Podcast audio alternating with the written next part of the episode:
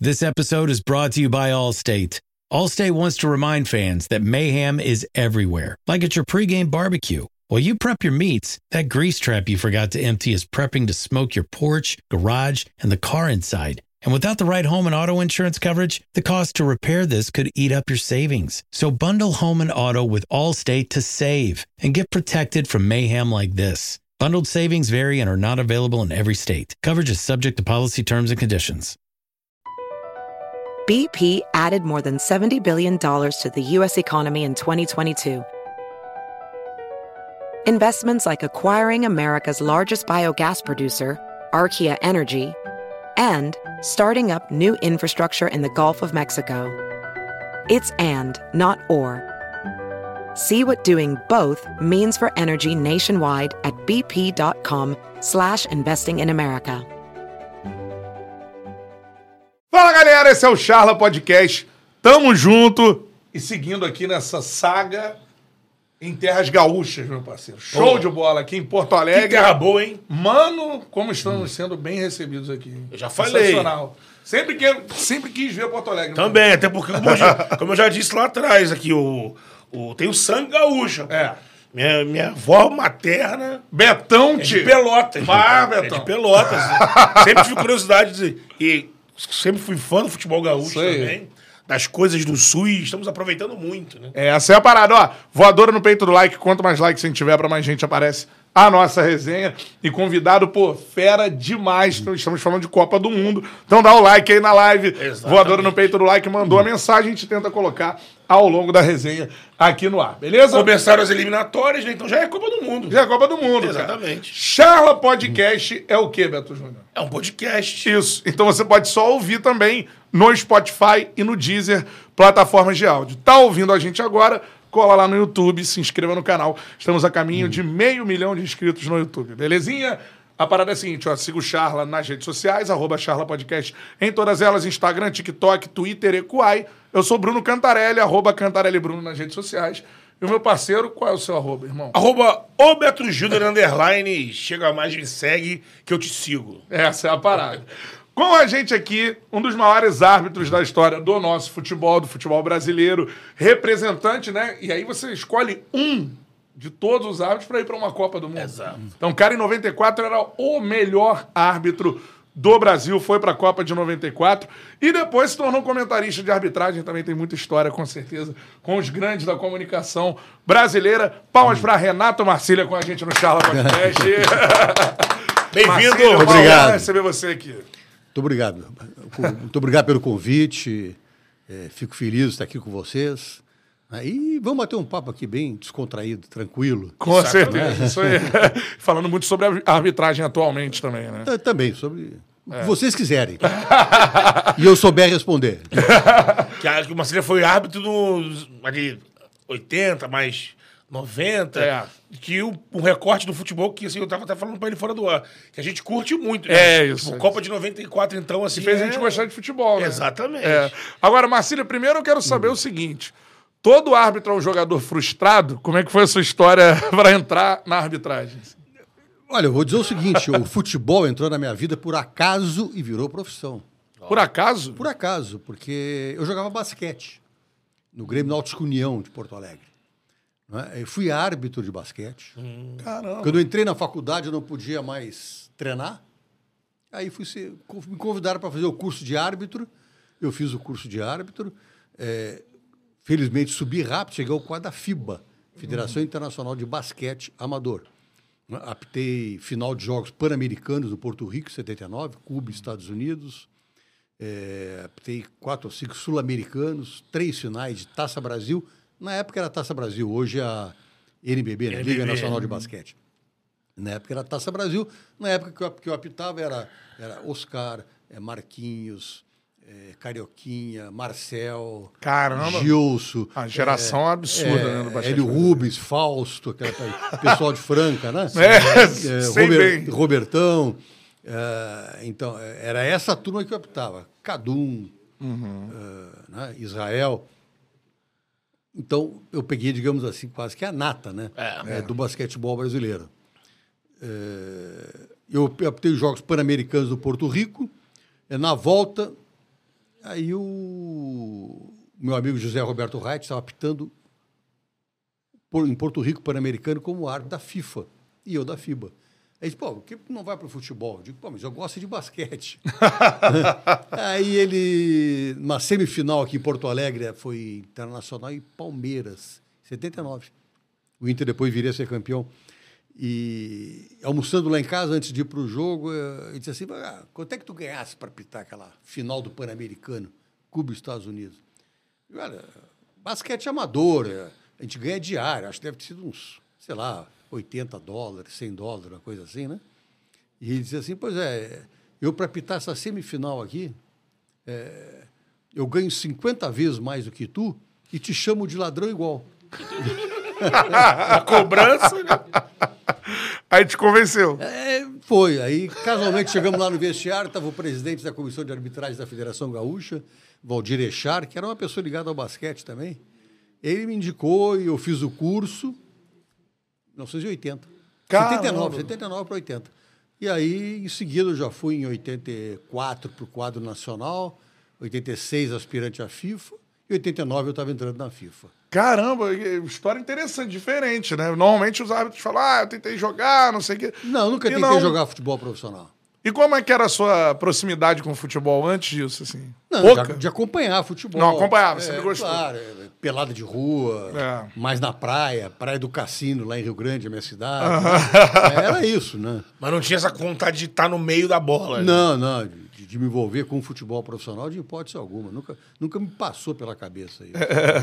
E aí você entra no, no futebol pelo basquete. Primeira coisa que eu vou te perguntar é o seguinte: é muito diferente? Tem nada a ver a arbitragem de futebol com a arbitragem de basquete ou tem a ver alguma coisa? Não, é diferente. É, primeiro, o basquete é bem mais difícil. Mas como?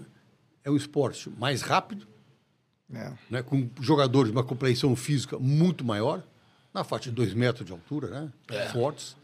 Né, proporcionalmente ao tamanho da, da quadra e do campo, a quadra de basquete ele é muito menor. É. Ela tem é, 13, 14 e 15, são as três dimensões, por 24, 26 28. O normal é o 14 por 26. Desculpe. Não é? É, o mais utilizado é o 14 por 26. Para 10 jogadores. Como você disse, grandes, Grandes, fortes. né? É, Choque a todo momento. choque a todo momento. O futebol é 105 por 68. Para 22. Olha, faz a proporção. Sim. Né? Para os jogadores fisicamente bem mais, é, bem mais fracos. Né? E a velocidade, o choque, aqui no garrafão sobe 5, 6 jogadores. É. Pô, com aquela compleição toda, é cotovelo, é braço, é, enfim. É, tanto que no basquete tem hoje três árbitros. né? No futebol tentaram colocar, mas não deu certo e jamais vai dar. É. Isso a gente pode falar depois. É. Então é um jogo mais veloz, é um jogo mais violento. É, A vantagem, digamos assim, é de que o jogador de basquete, se ele não conhecer a regra do basquete, ele não joga. Ele vai cometer uma violação, uma É. infração atrás da outra. Ele não vai andar na quadra. Ele né? não, não vai, não, não vai conseguir dar dois to- toques na bola. O jogador de futebol dificilmente conhece regra. A gente vê verdadeiros absurdos cometidos por jogadores. Porque não conhece e, infelizmente, os clubes não se preocupam em passar para os jogadores, principalmente nas categorias de base, né, os princípios elementares da lei que vai regular a profissão dele profissionalmente. É.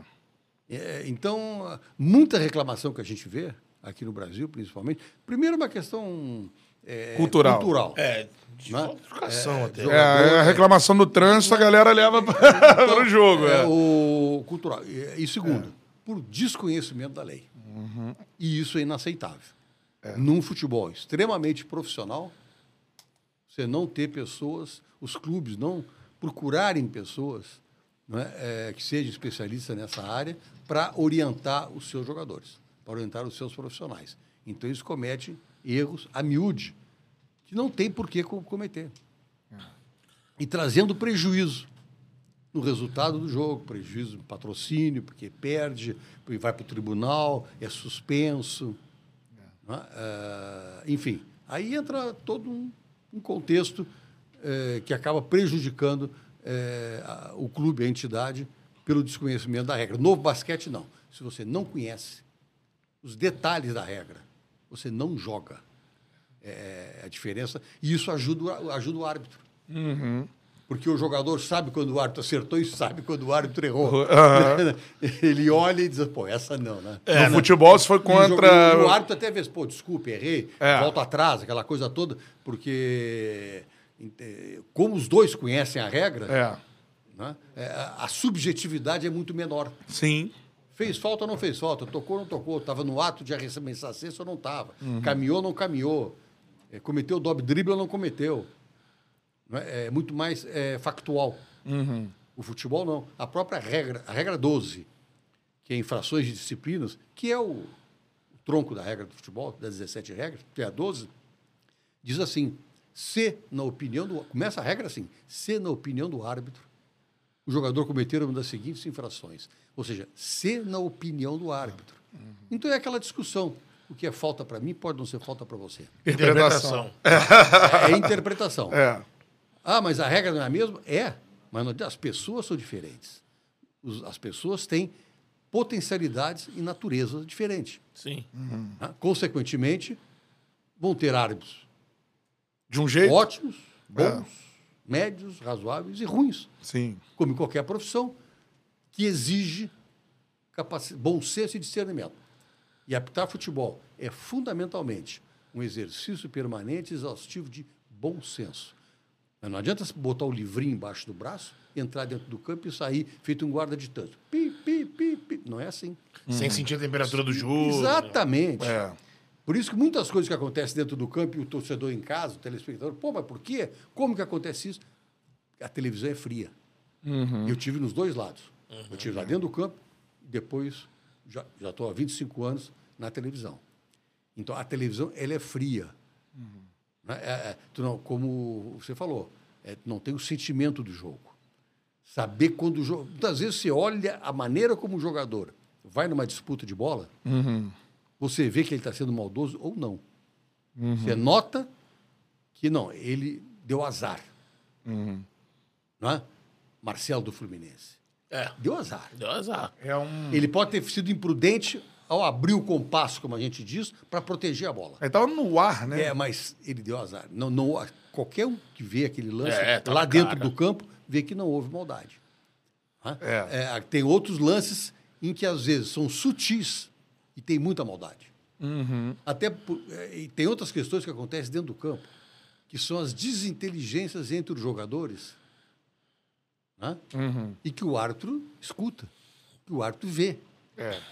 É o jogador que xinga, é o jogador que ameaça, é o É. jogador que não sei o que. Daqui a pouco eles se encontram Isso. e o cara entra. Ele já tá acompanhando Ou seja, troca, né? Ele tá, é uma esteira que vem vindo, né? E a bola de neve estoura aqui. É. E o árbitro, então, ele tem esse sentimento. Na televisão você não nota isso. É. né? É, Então, é, as pessoas têm que ter muito cuidado é, com, a, com a análise da arbitragem, é, sem ter estado lá dentro do campo, para entender como as coisas funcionam dentro do campo. Até mesmo no palavreado. É isso. Ah, pô, pô, ele disse o palavrão, ele xingou, não sei o quê. Parece... Existe xingamentos e xingamentos. E o árbitro tem que ter a inteligência necessária para saber aquele palavrão que faz parte de um desabafo do jogador e aquele que é feito para ofender a arbitragem. Dentro do campo, eu digo sempre, e sempre falei na televisão, a, a terminologia usada no campo de futebol não é a mesma da sacristia. É. Por favor, dá licença. Não, não. Agora, deixa eu só voltar um. Então, É. é, tem que ter uma o árbitro tem Sim. que ter flexibilidade de saber é, aonde, qual é o limite que ele tem que impor. Uhum. Né? E isso é importante. É o árbitro se, ele se impor Uhum. né, através da sua personalidade, não, atra, não através da arbitrariedade. Uhum. A regra fala que o árbitro tem que ter o poder de arbítrio. Ele tem o poder de arbítrio. O que é o poder de arbítrio? É decidir sem pedir, sem, sem pedir opinião de ninguém. Uhum. Né? Sem, e sem ter que dar satisfação para ninguém. Isso é o poder de arbítrio. Sim. Mas não é diferente de arbitrariedade. É você usar da prepotência, é você usar da arrogância, Uhum. é, e aí fugir, digamos assim, da linha que eu falei de bom senso. É. Agora, deixa eu só voltar um pouquinho, que você citou um lance é, interessante a gente falar, né? Não Sim. interessante pelo que aconteceu, mas interessante para saber o que tem que acontecer a partir daquele lance, né? Em termos de atuação do árbitro e falando um pouquinho também do extracampo, que é o lance do Marcelo. O Marcelo, você falou, ele não foi maldoso.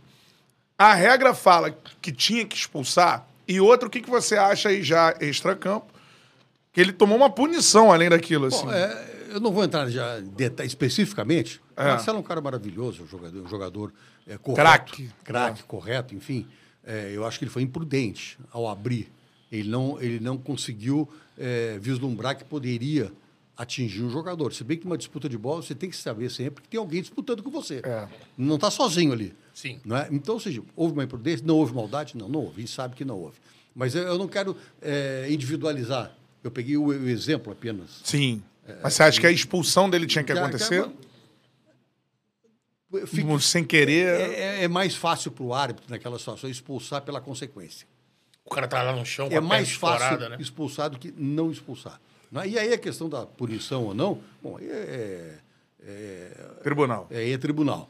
Né? Mas, enfim, estou dando só é, é um exemplo em que o árbitro consegue entender quando há ou quando não há a, a maldade do jogador na forma como eles disputam a jogada. E mais, na forma como o jogo vem se desenvolvendo. Muita gente diz o seguinte, pô, o jogador, pô, o jogador tomou um cartão amarelo no jogo e no, duas semanas atrás, é, com outro árbitro, até com medo, um lance igual, ele não mostrou cartão amarelo. São jogos diferentes. A regra é a mesma. Mas o contexto do jogo é outro.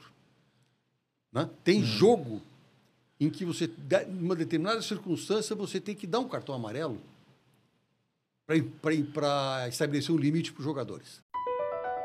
BP added more than $70 billion to the U.S. economy in 2022. Investments like acquiring America's largest biogas producer, Archaea Energy, and starting up new infrastructure in the Gulf of Mexico. It's and, not or. See what doing both means for energy nationwide at bp.com slash investing in America.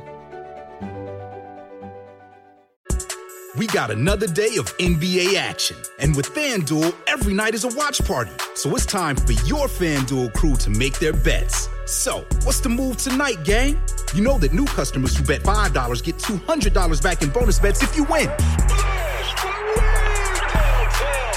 Woohoo! We're heating up, fam. Bet all the stars with all your friends and make every moment more only on FanDuel. New customers bet $5, get $200 back in bonus bets if you win. Make every moment more with FanDuel. It goes down in the DM. It go down. It go down in the DM. 21 plus and present in Virginia. First online real money wager only. $10 first deposit required. Bonus issued is non-withdrawable bonus bets that expires seven days after receipt. See full terms at fanduel.com slash sportsbook. Gambling problem? Call 1-800-GAMBLER.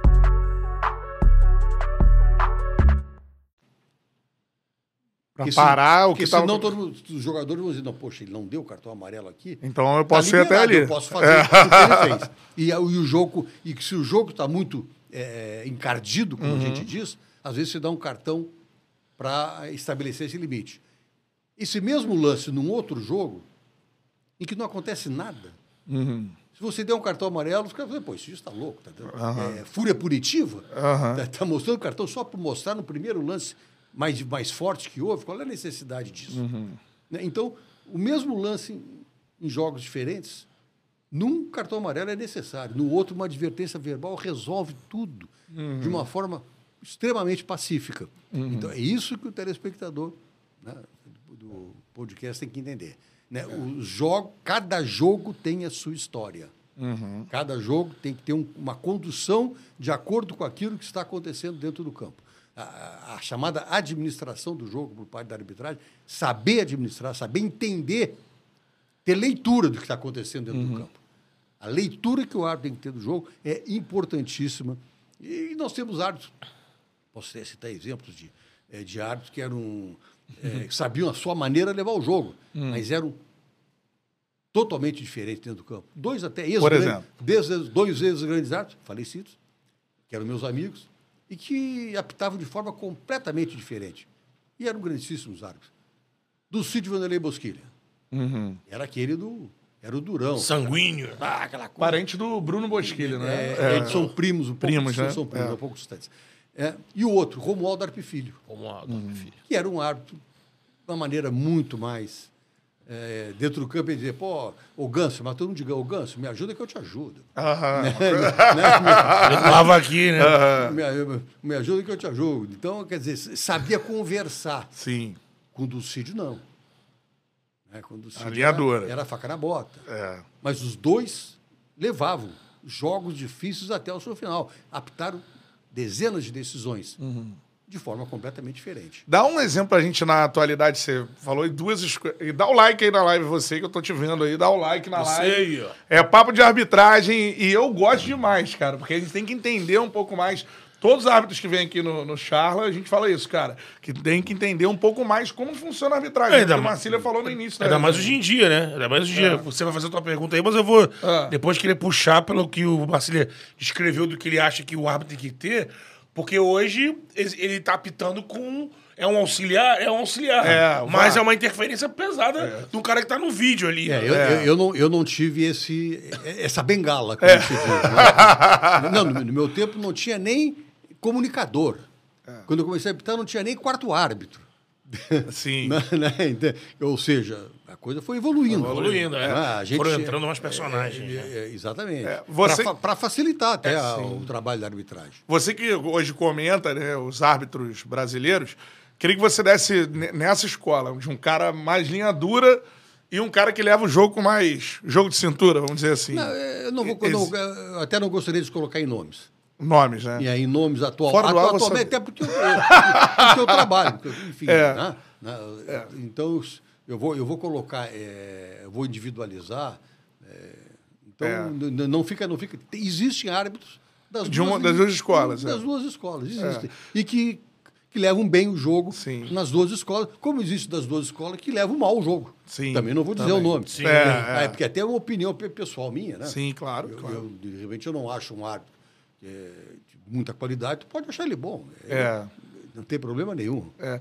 Então, e sobre o nível da arbitragem brasileira, eu queria que você falasse grandes árbitros hoje no Brasil, árbitros que você admira hoje atuando no Brasil. E, obviamente, a gente teve dois na Copa agora, né? O Rafael Klaus e, o Wilton Pereira, Sampaio, né? É, então, fala, fala árbitros que você admira hoje atuando no Brasil. Assim. Não, no, no quadro internacional nós temos... É, O quadro internacional é, nós, nós temos bons árbitros, né?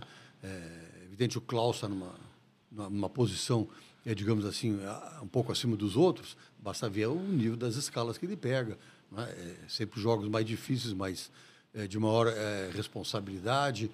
é, enfim, temos vários. Também não, não gosto... de- No caso, o Klaus individualizei porque ele... Ele tá destacado ele mesmo. tá destacado, Tá né? destacado, mas, eh, enfim.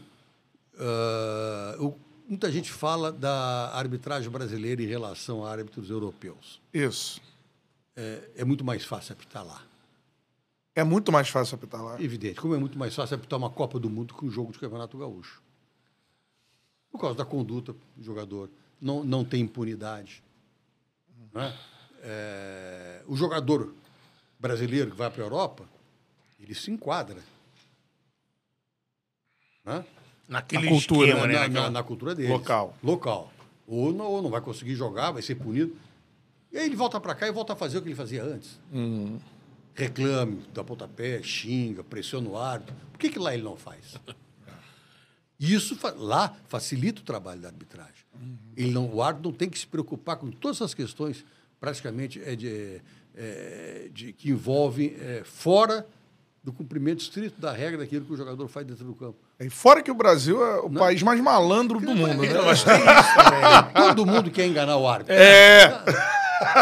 É, entende? Lá, essas coisas não acontecem porque não há impunidade.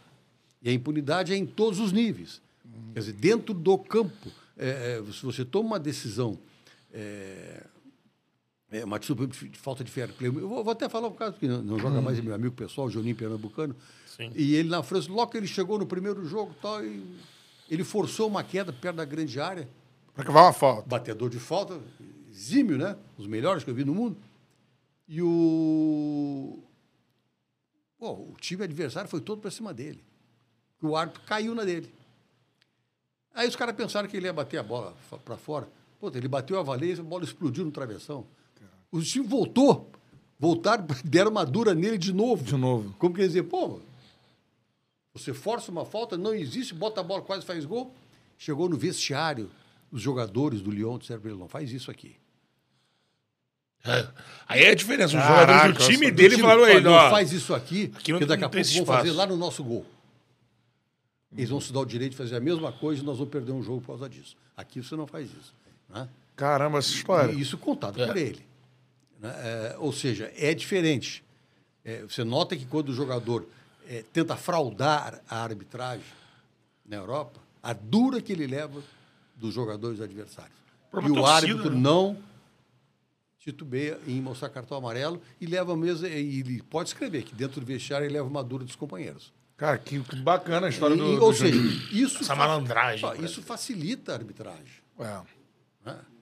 O árbitro se preocupa apenas, ó, fez falta, não fez falta, empurrou, não empurrou, usou o corpo, enfim. Não, é? não precisa se preocupar com aquele negócio. Pô, o cara está lá eh, tentando me enganar, tentando criar uma série de circunstâncias que vai me criar problema durante o jogo. Não. Aqui o árbitro está preocupado com tudo que está acontecendo. Claro que hoje você tem o quarto árbitro, você tem os dois bandeiros, você tem eh, comunicador, você tem o VAR, tudo isso ajuda. Quer dizer, certas eh, atitudes, indisciplinas que aconteciam antes, o jogador hoje já não faz, sabe que o VAR pega. É. Né? É. Pô, o jogo está lá no lado, o zagueiro aqui dá um cotovelaço no, É, não dá vai um soco fazer. na cara do É atacante. lance pra vermelho, O VAR, VAR. lance para vermelho, o VAR, olha, para. Não continua o jogo que aconteceu lá. Porque o VAR, o VAR ele não tem a. a- não está só com o lance. Uhum. A tem cabine outros do VAR não, planos, tem, né? não tem só o lance, onde a bola está. É. Ele tem a- acesso ao, ao campo todo. Então, ou seja, é, essa fiscalização aumentou. No meu tempo, Libertadores da América. Porra. Você pegou o Libertadores. Pô, É. É, é, eu digo sempre o seguinte, que o, a televisão, eu tempo era caríssimo ter televisão, o jogo de lance eram jogos específicos, semifinal, final e tal, né? Mas até hoje, todos os jogos de Libertadores são televisionados, de uma forma ou outra. E a Comebol tem acesso a todos os jogos. É. Ou é televisionado tudo para Bolívia, ou é para o Brasil, ou é para... E aqui passa de vários É. para fora também. Então eu digo sempre que a televisão e o antidoping civilizaram a Libertadores. O não, anti- não existia exame antidoping. É. Você via coisas inacreditáveis dentro do campo. É mesmo. Ah, Então aí o jogador dopado, meu filho, o que, que ele, vai- que, que ele faz? Ele faz o, horrores. Ele pode fazer, é, criar problemas incríveis dentro do campo. É, e isso foi uma evolução, evidentemente, do futebol. A tecnologia ajudou. Uhum. A tecnologia do doping, a tecnologia do, do antidoping, a tecnologia... Da televisão. é, da televisão. É, come- se- civilizaram a, a competição. É, lembra um jogo de Libertadores que você apitou assim, que aconteceram coisas que, enfim, fugiam completamente do estádio do, do Camburão. É, lembra aí algum jogo pra gente que você apitou? Não, tem. Teve uma semifinal que eu apitei Colo-Colo e Boca Juniors lá em Santiago. Caraca. Ah, isso, o, o, teu segundo gol do, do Colo-Colo, estava empatado o jogo, deu uma confusão foi tão grande que aí o que, que aconteceu? É, houve invasão de campo, briga com jogadores do, do, do Boca, goleiro Navarro Montoya, né, e, né, e- que era colombiano, até Sim. pessoa naturalizada. É. Quando eu vi, tinha o- a- os carabineiros soltaram os cachorros em cima do jogador do, do- Joguei em Santiago. né? e lá, lá em Santiago, Caraca. dentro do campo. Pastor Alemão, vai. Né, Claro, né, solta, né? É. Segurando, né, mas, Mas- dan- mas dando linha, né? pra intimidar os caras. Dando corda pro jogador. Caramba. Não, era assim. Medellín. Poxa, eu apitei na época De Escobar. do Pablo Escobar, Cara. no Nacional de Medellín, e dos irmãos Rodrigues, que estão, na- estão nos Estados Unidos, em prisão federal, e os irmãos Rodrigues no América de Cali. Imagina isso? Caramba, Quer Marcelo. dizer, tu- eh, você está no hotel e daqui a pouco houve um barulho, uma explosão. O que que eu, seguinte, olha, ah, isso era aquela época que ah, explodiu um carro-bomba na frente do, Atentado. no né? atentado, aquelas coisas todas. Era, Caramba. E quando tu, tu ia apitar é, nessa época de Libertadores, na época de Pablo Escobar, irmão. Aí estamos falando de, Pô, né? Não foi época, foi aquele mesmo, aquela época que anularam um gol do Vasco da Gama. É. Anularam o jogo do Vasco da Gama, lembra? história com o Eurico, né? O jogo nacional de Medellín foi anulado. por, né, botar revólver na cara de juiz. Caramba, foi assim, o jogo do Vasco, eu não lembro dessa Foi, história. O Foi. jogo nacional foi, foi, foram jogar depois o jogo, a partir de Santiago. O Vasco perdeu de novo. Mas, é, mas esse jogo foi anulado. Anularam a mando E o do, do Pablo é, Escobar. Não, não. O jogo foi anulado. A Comebol anulou Exato. em função de interferências externas. O Eurico Ah, ganhou dos caras. É, O foi- Até Eurico ganhou sobre- do Escobar. É, e peitou lá como é boy. Então, é, a coisa funcionava assim. E você já, já teve vezes, você foi, por exemplo, pra Colômbia essa época, especificamente, muito, né? Caraca, e já, já chegou algum tipo de. Chegou a você algum tipo de ameaça, algum tipo de aviso? Não, alguma não. Coisa? Tentar intimidar, né? Isso- Tentar isso eu não intimidar. tive. Não. Mas Graças você ia Deus, com não. medo, imagina. Não, mas você, não, você tinha uma proteção completa. Completa? Você tinha uma proteção para sair do, do, do hotel. Era em carro blindado, aquela coisa toda, com com policiais para te levar para dentro do estádio. né? Já saía assim, todo protegido. Teve um caso famoso, no mesmo hotel que a gente ficava em Medellín, em Veracruz. Os árbitros ficavam todos lá, em que o Jesus, o famoso Jesus Dias Palácios, o árbitro colombiano, meu amigo até hoje, ele é de Barranquilha, tinha apitado um jogo, estava com bandeirinha dele no lado, não me lembro até o nome dele, e daqui a pouco pararam dois caras de motocicleta e disseram assim, Chuco, cai fora, não é contigo. Chuco era o apelido do Jesus Dias Palácio. Jesus caiu fora, os caras metralharam bandeira. Caralho. Na frente dele. Metralharam, mataram o cara na hora. Né? Metralhadora. Estaria envolvido, segundo se falou na época, não se sabe se é verdade ou não, com aposta clandestina. É, a gente vai falar de, de- da Copa de 94 daqui a pouco. Teve um jogador da Copa de 94 que foi O- morto o André fazer um gol Escobar, contra. Não, né? eu optei o jogo dele. O André Escobar. O André Escobar. O André Escobar. É, lateral, né? Era, não, zagueiro? Zagueiro, Fez zagueiro. o gol contra, né? Zagueiro. Contra os fez Estados um Unidos. gol. Mas aí, na volta ele parece que discutiu dentro de um barco, em função do jogo e tal, e os caras mataram. quer dizer. É, Lá para puxar um revólver, te dar um. A gente apagar. Na época, na hora de apagar, era, era, era para já, não tinha. não- pra- Quem viu aquela série Narcos, é, é bem aquilo. É, é aquilo ali, né? o narcotráfico é- é dominava a aquilo ali. Colômbia. E era a época que eu optava, justamente isso. 89, 90, 91, 92, 93, 94, por aí. Foi quando o Pablo Escobar foi morto. É, Então, né? Isso em jogos de seleção também, né? É, Que jogaram no eliminatórias, né? campinho. Eu optei. Em Barranquilha, Colômbia e Paraguai. Eliminatória da Copa foi eu que optei aquele jogo que classificou a Colômbia. Que classificou a Colômbia para a Copa de 94. Que a Colômbia. Pô, grande time da Colômbia que Não, depois tocou 5 na Argentina, dentro de Buenos Aires. goleou a Argentina. Dentro de Buenos Rincon. Asprila, Valderrama. Isso, era esse time. né? Esse time é, um timaço da Colômbia. Era o, o André Escobar, o, o Valência, Trem Valência, que ele chamava. Isso. Goleiro- Aristizábal. E o goleiro Córdoba, Córdoba e o Mondragon. que depois jogou no, Jogou no Boca também, né? depois jogou no Córdoba. Boca. né? O técnico era conhecido, ele é dentista até. É o. Técnico eu não vou lembrar. não. Arboleta, né? É, Mas tinha Asprila, tinha Valderrama. Não, tinha Asprila, Valderrama. Rincon. Rincon. um Timaço. Não, esse time da É, Colômbia. meteu cinco na, na Não, Argentina. né? grande Pelé, lembra? O Pelé botou Não, como fa- favorito. falava até. como, Favorito pra chegaria Copa, na é. A Colômbia vai chegar para Maturana, né? Ah, isso, Maturana. isso. Fra- Francisco Maturana. Olha, a olha a produção ali do Miguel. Miguel- Mi- produção do Miguel Sampaio. Ele é um técnico histórico. né? Franci- muito tempo. Francisco Maturana. É, é. Voltando aqui no lance do VAR, é que o Marcelo Tamara falando assim, das características que um árbitro precisa ter ali, né? tipo, do discernimento, do bom senso, e de como é importante o que ele tá vendo ali, da temperatura do campo. E aí a gente tem essa, toda essa história do VAR, e a gente acaba vendo muito mais aqui no Brasil até, o VAR entrando em algumas áreas que, por exemplo, o árbitro julgou, julgou um lance na velocidade do jogo. Ali julgou, tá vendo? Em muitos lances o árbitro tá em cima, julga que não foi falta, por exemplo. E aí a gente sabe que o VAR ele pode avisar pro árbitro alguma coisa que. Ó, eu acho que ele. Mas se lá fora, por exemplo, já cansei de ver um árbitro que marca um lance assim muito no- em O cima. VAR não interfere. É, ou se fala É, com ele, ele, é, ele é, desconsidera. é, Essa é uma, Aqui os caras digamos acabam. assim, uma, uma crítica que eu faço, pode ser. Digamos assim. Ou que eu questiono, por exemplo, uma situação que eu questiono. É a interferência, a excessiva interferência, na América do Sul e do Brasil especificamente, é do árbitro de vídeo. O árbitro de vídeo, ele foi, é, o VAR, ele foi, é, o mecanismo foi desenvolvido para evitar o chamado o erro grave óbvio. em que a ética repudia. Qual foi o ponto de inflexão? Qual foi o erro? Então, isso aqui não pode mais acontecer.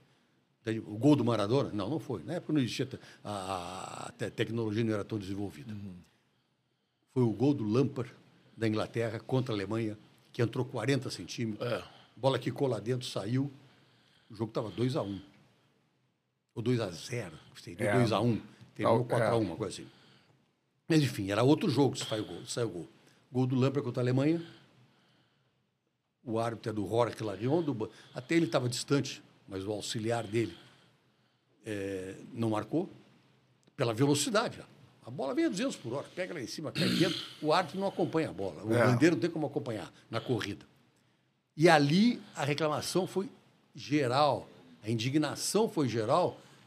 E o que, que aconteceu? Isso passa a minar a credibilidade da competição. Que as pessoas passam a não acreditar que o árbitro não deu o gol porque não viu. E isso mina a credibilidade da competição. Né? Patrocinadores. É, exatamente. né? Bota um não, nós não vamos botar, nós não vamos agregar a nossa marca a um produto que não tem credibilidade. É Bom, isso. Eu, eu sou professor da Fundação Getúlio Vargas do curso FIFA CIES, né, de Centro de Estudos de Neuchâtel da Suíça. Eu sou professor de estratégia de patrocínio. Então a gente estuda muito essa questão. né? Agregar a tua marca a um produto que não tem credibilidade. Ninguém quer. Exatamente. Mesmo sendo um produto como futebol. Ah, então né? por isso que o Então, VAR a- a- foi Então aí que a partir introduzido. dali, não, nós temos que tomar alguma providência. Passaram a se desenvolver uma série de, eh, de estudos tec- e tecnologia, enfim, para tentar ah, ajudar a arbitragem eh, Uhum. nesse sentido. Quero dizer o seguinte, em 94, quando eu apitei, terminada a Copa, eu falei com o doutor João Violante, que era o presidente.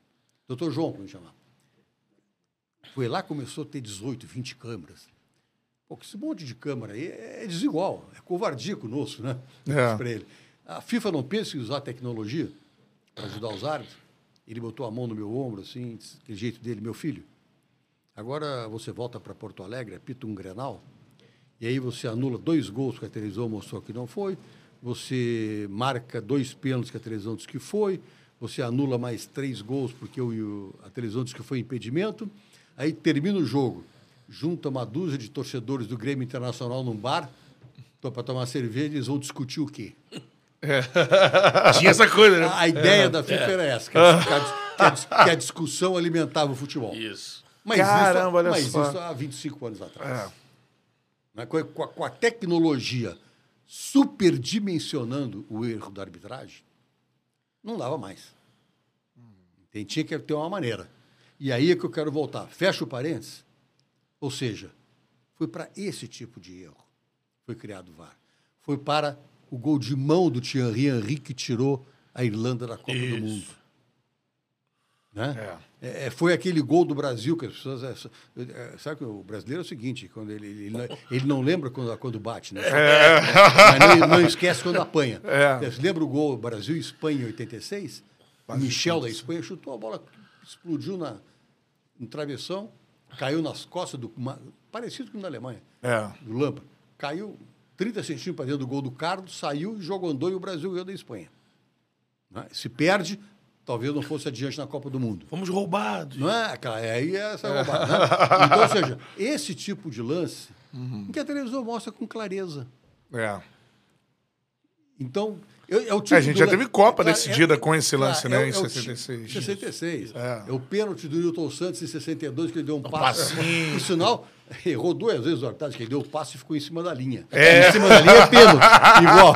Diz que nesse jogo contra a Espanha também teve uma bicicleta da Na Espanha. cobrança dessa falta, É. o Abelardo da Espanha deu uma bicicleta, fez o gol e até hoje não se entende porque que o juiz anulou. Anulou. Ou seja, não era para fazer gol no, no Brasil, mesmo, não era para fazer. Bom, mas deixa para depois isso aí, é outra história. Mas aí você tá dizendo que o VAR criado para interferir em erros claríssimos. Ah, aquele- Ah, o gol de mão do- do Maradona. Claro, também. É aquele erro em que o árbitro interfere e ninguém discute. Isso. Se o árbitro interfere e continua depois do jogo a discussão, é, porque não era para ter interferido.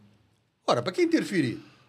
Se vai cu- discutir depois, então deixa a decisão que o árbitro de campo tomou. Tomou a interpretação. Sus- sustenta a decisão, que é como acontece mais na Europa, principalmente na Premier League. Isso aí. Isso. Ou seja, árbitro a 3, 4 metros, a gente casa, pô, tocou no tornozelo. Foi falta, não Interessa se foi? tocou ou não tocou É. no tornozelo do jogador dentro da área. O árbitro estava 3 metros e ele tem aquilo que você falou, a temperatura do jogo. Mas que a câmara lenta superdimensiona o fato. Isso aqui pode ser um. Exatamente. Ou seja, às vezes, um toque no tornozelo dos jogadores, ah, que bárbaro, pisou, arrebentou. Nada, dentro do campo é um toque que o Que cara, não- não às tem vezes o cara mal sente, desequilibra e segue o jogo. É. E em, em casa, nós estamos vendo um lance que parece que merece até cartão amarelo. Uhum. Por isso que o protocolo estabelece que o árbitro vê em câmera normal, quando for no monitor, É. para ver como é, como é que foi o lance, como é que se desenvolveu a realidade normal, que é como ele viu na hora. É. A câmera lenta é para ver, é, não, não é para estabelecer a intensidade, é para saber se houve o toque. Se houve o contato, a intensidade tem que ser em velocidade normal. Qual é o problema? É que ele já viu em câmera lenta. É. E fica ali impactado. Ele já viu em câmera lenta e o cérebro dele trabalha com aquela, aquela visão que ele teve é, mais incisiva do lance, que não é aquilo que acontece na realidade. A câmera lenta distorce a realidade. Por isso que eu sempre dizia, e continuo dizendo como comentarista, né? é o jogo do campo e o jogo da TV. TV. São diferentes. Mas agora você tem a TV no campo. É. O, o- o Renato falou do. Ele falou aqui do, do protocolo, até lembrei aqui. Mês passado, a gente teve aquele Vasco e Palmeiras, foi aquela Isso. polêmica. No campo, né? Ali, ah, pô, teve uma marcação, foi anulado o gol, porque voltou pra revisar. É, eu, eu, eu, eu- Aí o PC e a Nadine, na hora, soltaram, né? Acho que o PC na Globo, a Nadine acho que no SBT, mas nas redes sociais, tá errado.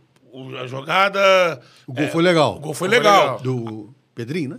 Não, foi do Paulinho. Paulinho. Paulinho, Paulinho. Uma pancada de fora. Foi. Mas foram buscar o Tinha- impedimento do. Verrete. E aí veio o- a CBF e depois não, não tava certo. Assim, Forçar a barra. Forçar a barra. a linha Na- interpretativa. na- na minha- não, acontece o seguinte. Houve um impedimento no início do lance? Houve. O jogo seguiu. O jogador do Palmeiras chuta a bola para fora da grande área, que vai parar no pé do Paulinho. No momento que o jogador do Palmeiras chutou, ele tinha o controle da jogada. Ele domina essa bola. Ele, ele tem uma nova, ali tem uma nova fase de jogo. Eu não aceito o argumento que foi dado pela CBF, pelos, pelos eh, integrantes da comissão de arbitragem, né, de que o jogador do Palmeiras estava pressionado. Não estava pressionado. O jogador mais perto dele estava a 3, 4 metros de distância. É. Ah, está pressionado psicologicamente? Será que é isso? Bom, psicologicamente está todo mundo pressionado dentro do É. campo. É. Agora, pressionado fisicamente ele não estava. É. O que houve ali foi um erro técnico, em que ele chutou a bola mal, onde não, não queria chutar lá para o meio do É. campo, e parou na- no pé do Paulinho, ali na intermediária, que fez o gol. É. Então, aquele lance para mim foi um gol legal. Eu não aceito a, a interpretação dada pelos integrantes da comissão de arbitragem eh, da CBF, nesse tipo de lance. Nós temos, uma, caso contrário, até quando que o VAR vai interferir num fato passado? Pô, mano, dois, três, quatro, cinco, dez minutos? É. Enquanto, a jo- enquanto o jogo não para, tá valendo a jogada anterior lá? O, um, um, uma joga- um lance ilícito lá atrás? E o- passou, passou, passou, É. passou, passou, e aí? Que nem o Bandeira nem o árbitro julgaram o impedimento, né? Não, até o impedimento na hora se viu. né? O, o VAR viu, mesmo que, enfim.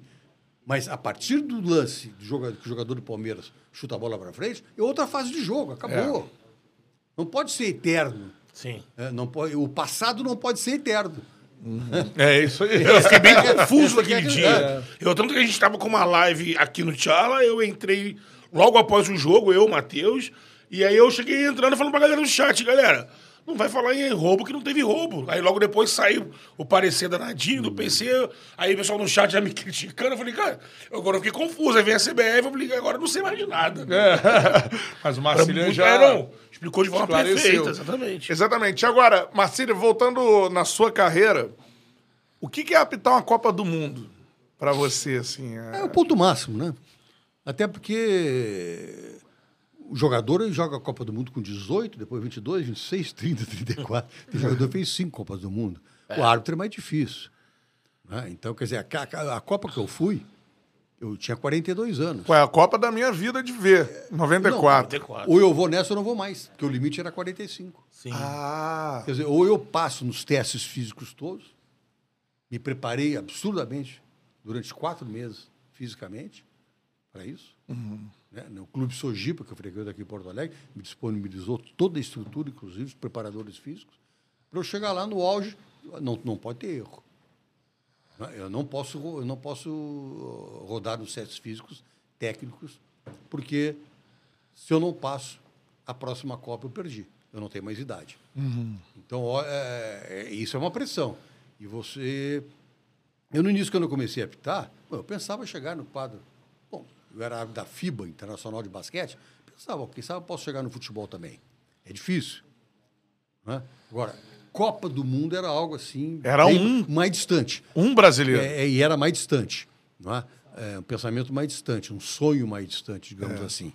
Mas, tá, só que aí no momento que você chega na FIFA, bom, agora você começa a, a- a enxergar as coisas mais próximas, né? Vai avançando etapas, né? Começa que- que- queimando etapa, tem um, ó, vai, tá abrindo espaço aqui, esse aqui saiu da FIFA, é, eu estou bem, estou sendo bem, bem, bem escalado, é, ou não estou, o que, que eu tenho que fazer para melhorar, enfim.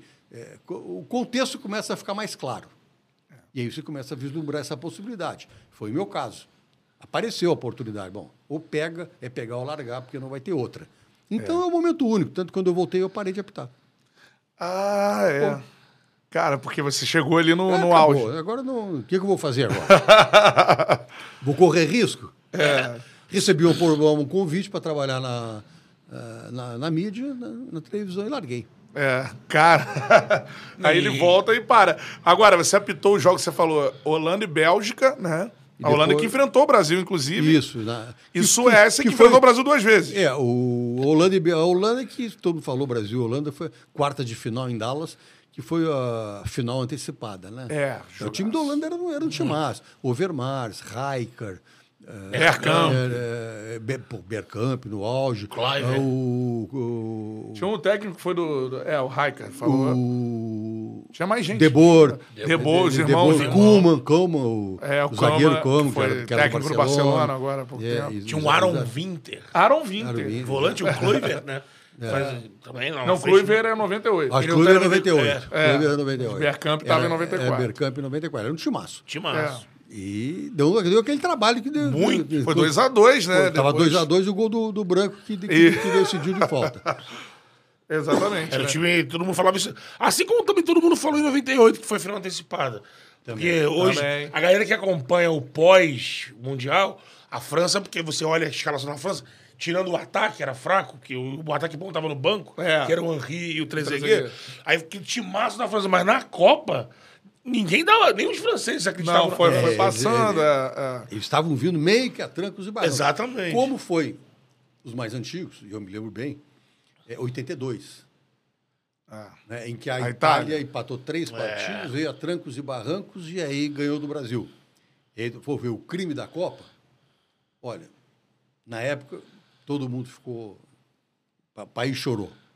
Mas se nós olharmos hoje o tape daquele jogo, a Itália mereceu vencer. É, naquele jogo ela foi. A Itália jogou mais que o Brasil. É. E tem mais. Da gente pensa, ah, mas o time do Brasil tinha, tinha Falcão, tinha, eh, tinha Zico, Sócrates, tinha Zico, Zico, Cerezo. Cerezo, e tal. Cara, o time da Itália era muito bom. É, isso aí. O time da Itália tinha Xiré. Sabe quem era o reserva do Xiré, que faleceu? Ah. Xiré, o, o capitão, era o, era o líbero. O reserva dele era o Baresi. Pô, Só pra vocês saberem o que é que estão lidando. É, é. Xiré, Gentili, Tardelli, Bergamo, e Paulo Rossi, Timaço. Bruno Conte, Dino Zoff. Conte. Então, quer dizer, a gente, a gente perde a perspectiva das coisas, Sim. até por uma, é, uma, uma questão. Bom, é o Brasil, a gente torce e tal, É. mas. É, mas, enfim, é, não dá para dizer que a, que a Itália não mereceu. Não, aquele jogo mereceu. É. Não vinha bem na Copa, como não vinha a França. Sim. Mas a partir dali ela engatou. É, tem- o, time, o time encaixou e foi, né? Alguns Agora- campeões, assim, né? É, agora, você falou pra gente, trocando ideia aqui antes de começar o programa, é, você falou pra gente que na Copa você viu a maior atuação de um, de um goleiro, né? O que, que você Foi já o viu? jogo que eu apitei Bélgica e Holanda, o belga é, Michel Predome. O goleiraço. Era um goleiraço. Melhor goleiro da Copa, né? Era um goleiraço, o melhor goleiro da Copa. Jogou no Benfica, Bayern de Munique. É, O que ele fez naquele jogo foi impressionante. É. É, ele era um goleiro de primeira linha do futebol mundial. é, ponto fora da curva, como a gente diz na guerra. É, a, a Bélgica até tinha, porque antes dele teve um outro goleiro também que jogou na. na- foi goleiro da Bélgica em Copas do Mundo anteriores, jogou no Bayern de Munique também, que era dentro do FAF. Se escrevia PFA, PFAF. Aham. né, o FAF. Era o goleiro anterior dele também, era um belga maravilhoso. E ele é da mesma escola, né? O Michel. Pô, É, e fazer goleiraço. defesas impossíveis de. Defesas de mão trocada, muito plástico, né, goleiro? né? Não, É, na época, ele que é, usava muito essa, essa técnica que depois se desenvolveu, que se chegou à conclusão, atra- através de, eh, através de muitos testes, estudos e testes, enfim, de que a mão trocada eh, dá um maior alcance para o É. goleiro. Né? É. Ele dá um maior alcance para o goleiro. E ele é que eh, surgiu com essa, com, essa, com essa técnica da mão trocada. Né? É. Pra molecada aí que não viu, procurem vídeos de Prodome e procurem também o filme da Copa de 94. Todos os corações do que é o mundo. filme que eu mais vi na minha vida, com certeza, todos os corações do mundo. Tem lá a história da eliminação da Bélgica, e a mulher do Prodome, todo... Isso, vai acompanhando. É, tem toda a Ele história. chorando. Mas, Agora, mas- deixa eu só perguntar Vai. também sobre um time que também é um time que eu gosto demais Qual? por conta da Copa de 94. Time da Suécia. Você então, o jogo da Suécia também. Thomas Enfrentou o Brasil duas vezes na Copa, um a um na primeira fase e na semifinal, o gol do É, Romário, né? Eu apitei a oitava de final contra a Arábia Saudita. Saudita. Tinha um time tinha bom. o- Tinha o Brolin. É. O Brolin, tinha o Darling. Larsson. É, Larsson, o Johan Tern. É, e até aí. tem um, um, tem uma situação interessante. Ravelho, goleiro. Ah, velho maluco. É, é, não, no jogo, por exemplo, da Bélgica, com a, claro, eu falo inglês e conversava com o Bélgica e Holanda, mas facilitou muito que o Como falava espanhol, porque ele jogava há quatro anos já no Barcelona. Barcelona. Né? É. Sempre ajuda. Né? É, é, mas o jogo Da Suécia. Da Suécia. Arábia, né? e Arábia Saudita. Antes do jogo, os dois capitães, é a história, os capitães chegam lá na frente, é, vão, vão para o sorteio, né, se apresentam, e eu vou falar inglês com o Johan Terno. Pô, o cara é sueco. A Suécia é. é- O inglês é, é língua oficial. Quem conhece, o meu filho estudou três anos na Suécia, mais velho, um pós-graduação. eh, Você vai em posto de gasolina. A galera falando O inglês. cara fala inglês fluente. Acabou, porque a- o sueco é língua morta, né? Sim. Como eles chamam, né? É, então, o inglês é a língua of- quase que oficial, praticamente oficial. E eu fui falar inglês com o Johan Tern, e ele se virou para mim num, num sotaque do, de português de Portugal. E disse assim, você podes falar normalmente, porque eu jogo há cinco anos no Benfica. This episode is brought to you by Skinny Pop Popcorn. Perfectly popped, endlessly delicious. Oh, so light and crunchy. Skinny Pop Original Popcorn is the snack you've been searching for. Made with just three simple ingredients popcorn kernels, sunflower oil, and salt. Snacking never felt or tasted so good. Perfectly popped, endlessly delicious. Give yourself permission to snack and pick up Skinny Pop Original Popcorn today. Night racing is back at Richmond Raceway. This spring, top NASCAR drivers like Ryan Blaney, Chase Elliott, Bubba Wallace, Ross Chastain, and Virginia's own Denny Hamlin will battle under the bright lights. And this historic track also offers a rocking infield experience with unparalleled access to your favorite drivers and one of the best tailgate scenes around. For a weekend of friends, family, and amazing short track action, head to Richmond Raceway, March 29th through 31st. Get tickets now at richmondraceway.com. O cara quebrar a língua do sueco, Do sueco, ali, é, pra é, falar é. o português assim. Não, já cinco, anos é... Eu falava fluente o português, né? E eu digo, bom, bom, bom, já, já melhorou. Né? Já tá ficando melhor. Aí eu fui falar pro jogador da Arábia Saudita, eu não me lembro o nome dele, é o número 13. Alô, alô produção aí, Alô, Miguel. produção. Jogador número, Suécia, Arábia Saudita, o 13 da número Arábia. 13 da Arábia Saudita, era o capitão do time, era o lateral esquerdo. É. Porque teve um jogador que fez o gol mais bonito da Copa, foi da Arábia Saudita. Foi É, 94? 94, É, é, limpando é. todo mundo, né? Driblou pa- o, né, O time O inteiro. árbitro, né? bandeira. É. E, o, e, esse- e eu fui falar com ele. Eu fui falar inglês. Na Arábia Saudita também o, o inglês é idioma oficial. Né? E eu fui falar com ele e ele falou comigo no português brasileiro. Que isso? Fala normal. Eu sou casado com uma mineira há 12 anos, vou para o Brasil todo ano lá. Quer dizer, pô, eu tô apitando jogo de Suécia com Arábia Saudita e, tá falando falando português. Estou falando em Os português capitães, com os dois capitães e ninguém entendia nada. Pô, hein? sensacional a pô, história. pô, que idioma esse cara tá falando lá dentro dos caras? pô? O- Agora, ah.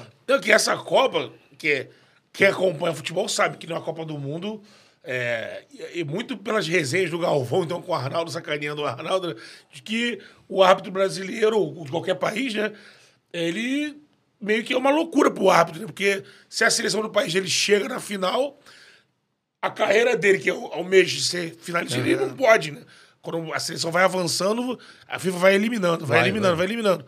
Como é que era a tua relação durante a Copa? Porque O Brasil foi campeão. não, não, eu, eu apitei três campeonatos mundiais. Dois sub-20 e a Copa do Mundo. Eu apitei sub-20 em 91, Portugal, sub-20 em 93 na Austrália e a Copa do Mundo em 94. Os três o Brasil foi para a final. Então, então nem, nem, não, não, Uma não- outra época não- no futebol brasileiro. Não, não deu nem para pensar em final. É. Pô, o Sub-20 esse ano foi eliminado para Israel, mano. E a, a Copa também a gente já não ganha. É, em tempo. 91 o Brasil perdeu na, nos pênaltis Foi para Portugal. para Portugal. Portugal de Figo. Figo, Rui Ru- Costa. Rui Costa. Vitor Bahia. Vitor Bahia. É, exato. João Pinto. É. É uma Tinha grande geração Uma, portuguesa. geração maravilhosa. E aí depois o Brasil, em 93, em- na Austrália, foi campeão. Aí era o, o Dida, o Ramon, o técnico, o Gian, Ian, É, a É, galera do do Vasco. Vasco, né? né, do Vasco. É. Até não era uma seleção tão expressiva como era a de 90, Essa de 91. 93 é do Jair, do Jair Pereira, né? Técnico. Olha, eu confesso que eu Talvez. não sei Eu acho que era o Jair é Pereira técnico nessa seleção. É. De 93. Ou de 93 ou de 91. Acho Eu acho que que- 91 era Ernesto Paulo, se não me engano. Ah, o nome, tem o nome do jogador da Arábia Saudita, é Não isso? achei a numeração, mas achei a escalação. Achou a escalação da Arábia Saudita? Então vamos Pô, ver mas aqui. é, a escalação. Pô, sem número não adianta. Mohamed, Mohamed, Mohamed 1, Mohamed 2. O cara era o capitão, era o capitão, né? É, depois a gente vai achar aqui. É, porque- tem o Periga apareceu Muitos cap do Mohameds. lado, o Czinho do lado, nome, alguma coisa assim. Mohamed é Maomé, em É? árabe. Isso, por isso que vários se chamam. Mas, mas enfim, mas o fato. Mas, de fato, é, se chegasse ao ponto de. É, é o que você falou, né? Você nem pensava mais nisso, porque nos mundiais que você apitou, o Brasil chegou na final. Mas quando o cara fala assim, ficava brincando, pô, o cara tava secando pra não chegar, pra ele chegar na final. Isso passava na tua cabeça? Ou Não. entre vocês árbitros? Não, Ó, na, na minha não, mas da minha mulher passou. Porque eu me lembro que o, o repórter Regis Reze, na época da, Sim, da alegria, Rede alegria. Globo, Sensacional. quando eu fui, quando eu estava na Copa, fui, fui entrevistar minha mulher lá pro Jornal Nacional. Não é? É, É torcendo por você. É claro, e aí perguntou, e aí, perguntou para perguntou pra ela, você quer que o Brasil seja na, esteja na final da Copa ou o Renato esteja na final da Copa? Ela, eu quero meu marido na final da Copa. Pensou nem duas vezes. Como, cara, ela disse, pô, o- Copa do Mundo cada quatro anos tem. Tem, o Brasil. Meu marido é só essa. Camisa Sensacional. 13. Agora Achou? achou. É o. Deixa eu ver, deixa eu ver, deixa eu ajudar. Abdelejamed. Abdelved. Camisa número 3. Depois vamos buscar o cara é casado com a brasileira, cara. Abdel Jawad. Abdel Abdel Jawad. Isso aí. Abdel- M. Abdel Jawad. Mohamed. Camisa número 13. Deve ser Mohamed, é. Abdel Jawad. Casado com a brasileira. Márcio, Abdel Jawad, isso aí. Agora, Marcília, é, seguindo nessa questão da sua carreira, eu queria também abordar suas experiências de campo. Já vai chegar no Grenal, porque né, apitou vários ao longo da carreira. Dezena. A cara dele, assim. Imagina, deve ter visto cada situação em Grenal, amigo. Vamos começar por aí, então. Apitar um Grenal, cara. Como é que é? Assim? É muito difícil. É o clássico mais difícil do Brasil. Não tem nem Eu comparação. apitei todos. Apitei clássico. Aqui- Aqui, Santa Catarina, eh, São Paulo, Rio de Janeiro, Minas Gerais, Norte, Nordeste, apitei muito. É o mais difícil. A rivalidade não tem igual. né? É, e a dificuldade ela aumenta é, porque fica muito restrito a dois clubes. É, Rio São Paulo, por exemplo, você tem quatro grandes clubes. É. Então dilui um pouco a pressão. né? É, Ali é a atenção toda naquele jogo. e depois outra coisa, aqui você está dentro do ambiente. Quer dizer, era normal a federação, quando saía, quando antes de divulgar a escala, ela chamava o árbitro, no meu caso, chamava outros, se eu estava escalado, dizia, olha, ó, Renato, eu estou aqui apito Granal. Avisava assim na segunda-feira. A escala só saía na sexta. Mas ela me avisava, segunda, você que apito Granal. Ah, chegava na quarta ou na quinta, eu pegava a minha mulher e meus filhos e saía de Porto Alegre. É mesmo. Claro, saía, ia para a praia, para a serra, é, para sair fora do ambiente. Porque pô, sai a escala na quinta ou na sexta, você está ali, é o seu filho no colégio, é a mulher no supermercado, é, é você sair na rua, é, enfim. né, é, o envolvimento das pessoas com o Grenal, mesmo aquelas que não acompanham futebol, é muito grande. Caraca, que É sensacional. muito grande. Mobiliza todo mundo, né? A mobilização é muito grande. Então, eu, eu, eu saía de Porto Alegre com a minha mulher e meus filhos. E o Quando Grenal mais tava- difícil que você apitou? Sim, mais... Eu acho que não teve mais fácil, né? Então. não tem. Não tem. Não tem. Claro, né? claro, daqui a pouco tem alguns que. Olha, esse aqui não. Acabou não acontecendo nada. é, enfim, tem alguns que tinham, é mais decisivo ou não. É. Um, é um é decisivo para o campeonato, outro é decisivo para um turno. Lembra de um decisivo, assim, que você apitou, então?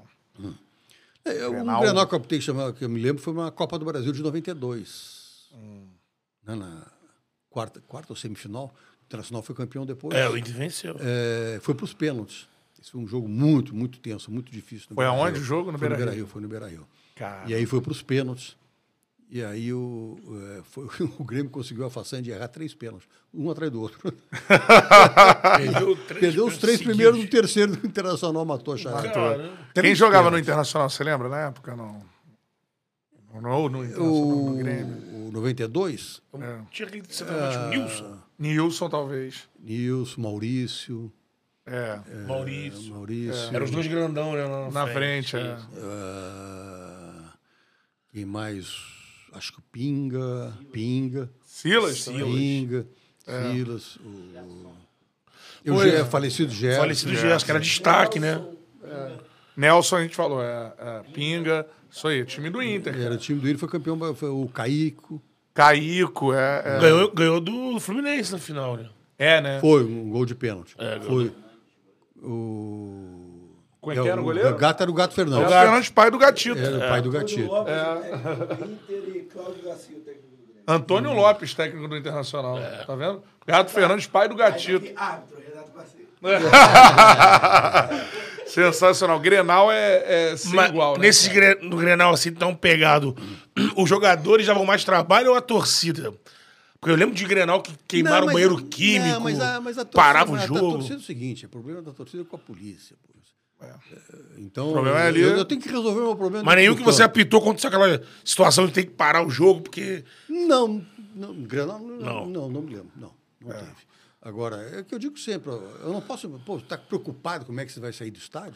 É, Se eu estou preocupado como é que eu vou sair do estádio, eu não entro. não faz sentido eu entrar. Pô. não vão te dar segurança pra você sair, né? Como é que eu vou entrar? Então nem entro. É. Né? Então, é o que eu digo sempre, a- a- o meu problema é dentro do campo. O problema da minha segurança é da polícia. É. Não, Já posso, não posso estar me preocupando com o assunto, porque eu não sou profissional da área. Lógico, de Segurança pública. Né? Aconteceu alguma situação inusitada é, depois de algum Grenal? Porque, pô, você morando em Porto Alegre e tal. Pintou o Grenal, não sei o quê. Aí você fica circulando pela cidade e, obviamente, pessoas devem te abordar. Já aconteceu alguma Não, é coisa? evidente. Não, eu meus filhos sofriam muito no colégio. É mesmo? Independentemente do resultado do jogo. É, no colégio? Claro, Alguém pô. perdeu, alguém Não, alguém perdeu, alguém ganhou. E aí, pô, teu pai é ladrão, aquela coisa toda, né? Pô, não era. É, o meu filho mais velho, que mora em Munique, não gosta de futebol. Por isso, talvez. Exatamente. O fute- futebol, primeiro, é, o mais velho, mas o moço sofreu menos, tá? o Guilherme. O André, que é o mais velho, é, ele sofria no colégio e o futebol tirava o pai de casa. Né? Tá viajando. Pô, sempre viajando. É, final de então semana aca- não acabou tinha que ele criou aquela, aquela, aquela barreira, né? Com aquela coisa refratária dele com o futebol. O Guilherme não, até gosta muito, é, porque ele já era menor tal, então não, não, não tinha essa, é, essa questão, porque na adolescência o adolescente é cruel. É. O adolescente é muito cruel. Vai, vai, logo ali, ó, na ferida. Nesse Fala, período que você apitou, Marcílio, vamos pegar principalmente o recorte dos anos 80, final dos anos 80, né, pra cá. É, ao mesmo tempo, é um período onde a gente teve uma porrada de grandes jogadores aqui no Brasil, né? E como saía menos, eles ficavam mais aqui. Então você tinha os jogos com um cracaço. É, mas assim, de algum, algum que te dava mais trabalho no campo, se fosse elencar desses craques que tinham nos anos 90, ou o que te dava menos trabalho, que era mais comportado, mais do jogo. É, você podia elencar. Não, tinha jogadores que davam trabalho. Dos, quais- inclusive, sou amigo deles até hoje. Eu acabei virando amigo dos que me davam mais trabalho. É, mas falavam com você. Não, não, pô, o Éder. Éder Éder não era- era fácil. Éder Aleixo? É, Éder Aleixo. Aí eu brinco com ele, ele vem me abraça. Ele até me beija quando eu vejo e tal. E ele diz assim, aí os caras perguntam, "Qu- quantos cartões tu desse para ele? O Éder da brinca de todas as cores. Não, então, o Renato Portaluppi. Porra, colo- colo- Renato. Coloquei ele pra rua num primeiro granal que eu apitei com 10 minutos de jogo. Expulsou o Renato É, então, no dizer, primeiro Grenal que tu... então, que tu Foi, apitou. foi. Então, quer dizer, eu me dou muito bem com ele. Né? É. um cara é, muito boa pessoa, um cara muito humano, O que, que ele fez pra ser expulso? Ah, empurrou, pegou o Robertinho pela camisa, jogou longe, estava na frente dele, quase jogou lá na, na pista atlética do Estádio Olímpico. Lá. Na- Então, naquela época do Renato, né? Mas me dou bem com ele, com é, bela, bela pessoa. É, as pessoas amadurecem, né? É. É, Edmundo. Enfim. na- na- é, o Edmundo, não, o, o Neto, que era o jogador problemático, não Neto. me dava problema. Não? Não, não me dava, me dou bem com ele, sempre me dei com ele até hoje. É, enfim, é, problema com o jogador mesmo, eu nunca, eu nunca tive. Quer dizer, o jogador fazia aprontar, botar na rua e pronto. E ele aceitava. Uhum. E era aí, assim. E aí, entende? Era assim. É, tinha, claro, aqueles jogadores que criavam mais É. situações né, que levavam você a tomar uma decisão mais enérgica. É. E o Zico? Não, o Zico era tranquilo. Tranquilaço? Não, o Zico era tranquilo. O Zico é inteligente. O Zico. é, o, é, o Zico, quando tinha jogos, que o jogador reclamava, vinha reclamar, no caso eu vi, né, incomodar, e o Zico dizia: deixa o homem, deixa o homem apitar. Cara que falava isso Sa- pros caras. Sai, deixa, deixa ele apitar. Claro que ele dizia, depois o Zico dizia, pô, mano, eu apanhava para burro. Se eu ajudo o árbitro na dividida lá dentro da lá perto da grande Ele área, ele vai, ele vai dar para mim, vai me proteger, né, pô? Claro. Protege. Porra, e o Zico, claro, e claro, o Zico tem. Pô, Inteligente, aí né? sim, é. Claro. E apanhou muito o Claro, Zico. e o né? Zico, mas, e- então ele era, sabia que lá, então ele agia É. com inteligência, claro. Você tinha esse olhar quando apitava os jogos dele? Pô, mano, vão dar no Zico aí direto. E... Não, você tá- sabe o árbitro, o jogador que o melhor, sabe o jogador que é visado, apanha. que é visado, que é visado, não. E os Zico tinha outra, por exemplo, falta perto da área, ele, ele colocava a bola para trás. Porque o Zico, a maneira dele bater, ele precisava de espaço. Isso. Que se fica muito perto da, da linha da grande área, a bola não tem tempo de fazer a curva, fazer o semicírculo cair. Ela passa por cima, né? Então o Zico precisava de um pouco mais de. Ao invés de chegar a bola pra frente, ele, Ele puxava para o, o Zico, ele botava para dentro, pô, Zico, é mais para frente. Pô, professor, só essa.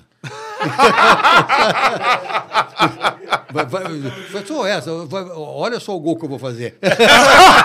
Olha só o gol que eu vou fazer muito bom. Caraca, que sensacional. Falava já. Claro, né? ele falava. Ele, em vez de botar para. Tudo que é jogador quer botar a bola para frente, ele botava para trás. O tio, Que ele precisa. Zicão assiste, esse Zicão, ó. tio, zagueiro do Santa Cruz não fala dessa história? Meio que. Acho que já pegaram um depoimento dele confirmando isso aí. do-. Era um zagueiro daquele golaço que o Zico faz. É um dos maiores gols da carreira dele, né? E aí fala Santa que o goleiro, bonitos, né? o goleiro tá armando a barreira aí, vira, vira, eu quero, não, não, eu quero ver o gol também. Quero ver o gol. Vai ver, vou ver, pô. Vou ficar de frente aqui. Não, e tinha que se preocupar, porque é o que você disse do Juninho, né? Por exemplo, o Zico era. Eles Falavam e era isso, era meio gol. Se dá uma falta É, o Ju- verdade. o Não era Juninho igual era- hoje. Só né? que o Juninho já era outra maneira de bater. É, ma- mais de longe, era uma pancada mais forte, entende? Com mais efeito. O Zico era, era uma bola mais colocada de perto e tal, mas que ele precisava do espaço para a bola fazer o semicírculo. Senão ela não.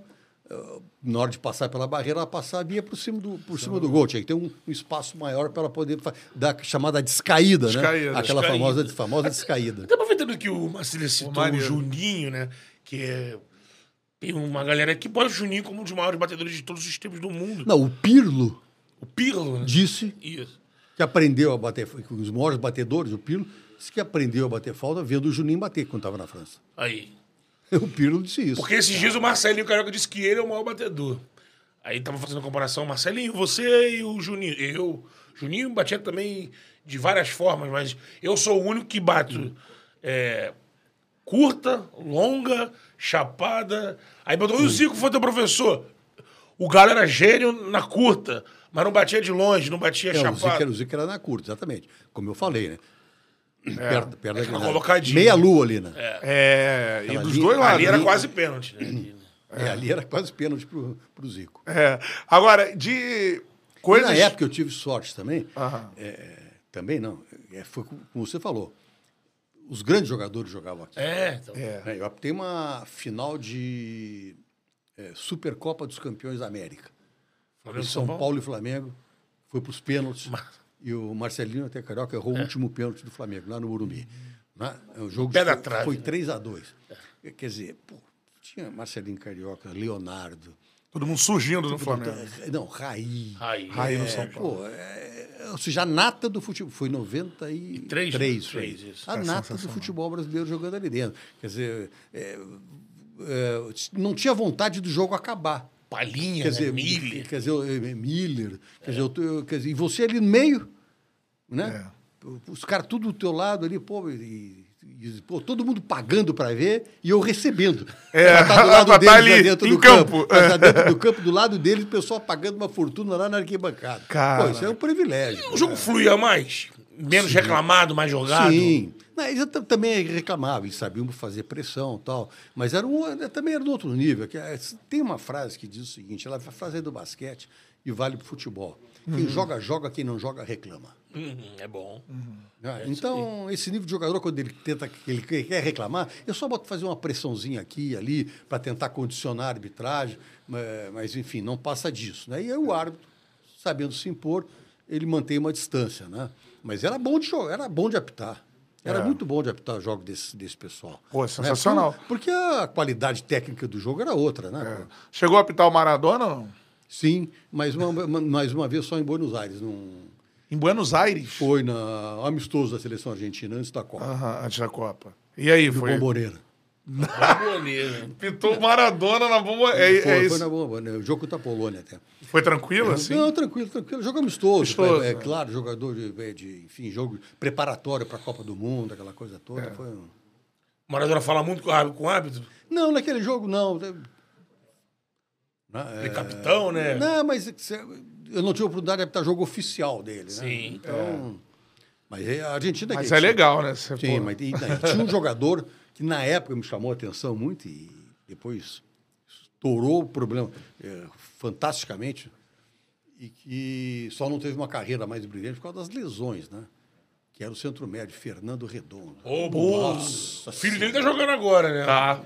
Vai. Ele joga no Argentino Júnior. O que o Fernando Redondo jogava de futebol, Clássico a demais. elegância dele jogando futebol, era um negócio absurdo. Era Eu daquela, acho que é era me- daquela seleção. É o melhor volante que eu vi jogar.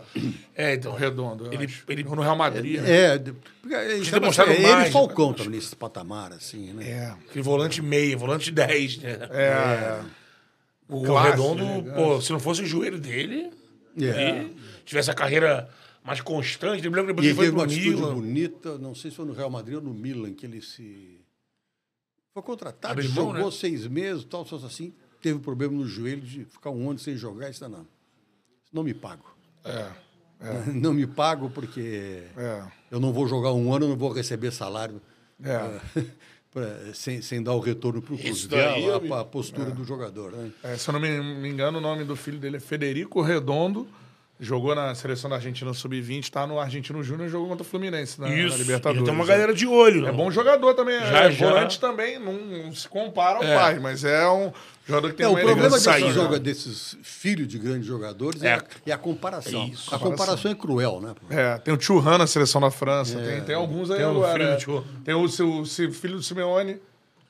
Também, Simeone. também. É, na Itália, mas. É, tava não, na, na- tava na. Itália, É, agora, na agora não, Itália. sei, não sei onde é que ele está agora. É. Mas também não se compara. Não. O Simão jogava muito. Batia. Então. Nossa senhora. Simeone Kili Gonzalez. essa. É, não, mas Esses- Sime... Ó, quando, eu acho que teve um jogo do- da seleção brasileira Edmundo contra Simeone. Não, teve, teve um jogo da seleção, isso quem me conta, quem contou foi o Ricardo Rocha, que o seguinte, o Simeone estava batendo, mas batendo como nunca, né? e aí o Dunga se virou e disse assim, eu vou quebrar ele ao meio. Eu vou partir esse cara ao meio, vou tirar ele do campo. E o Ricardo Rocha se virou e disse assim, Dunga, deixa assim. Se ele sair, entra o Mancuso. Mancuso. Tinha não um mexe. escalado não. Não, não mexe. É, tinha um escalado pra ver que não sei se veio ou não, é o Dinho, né?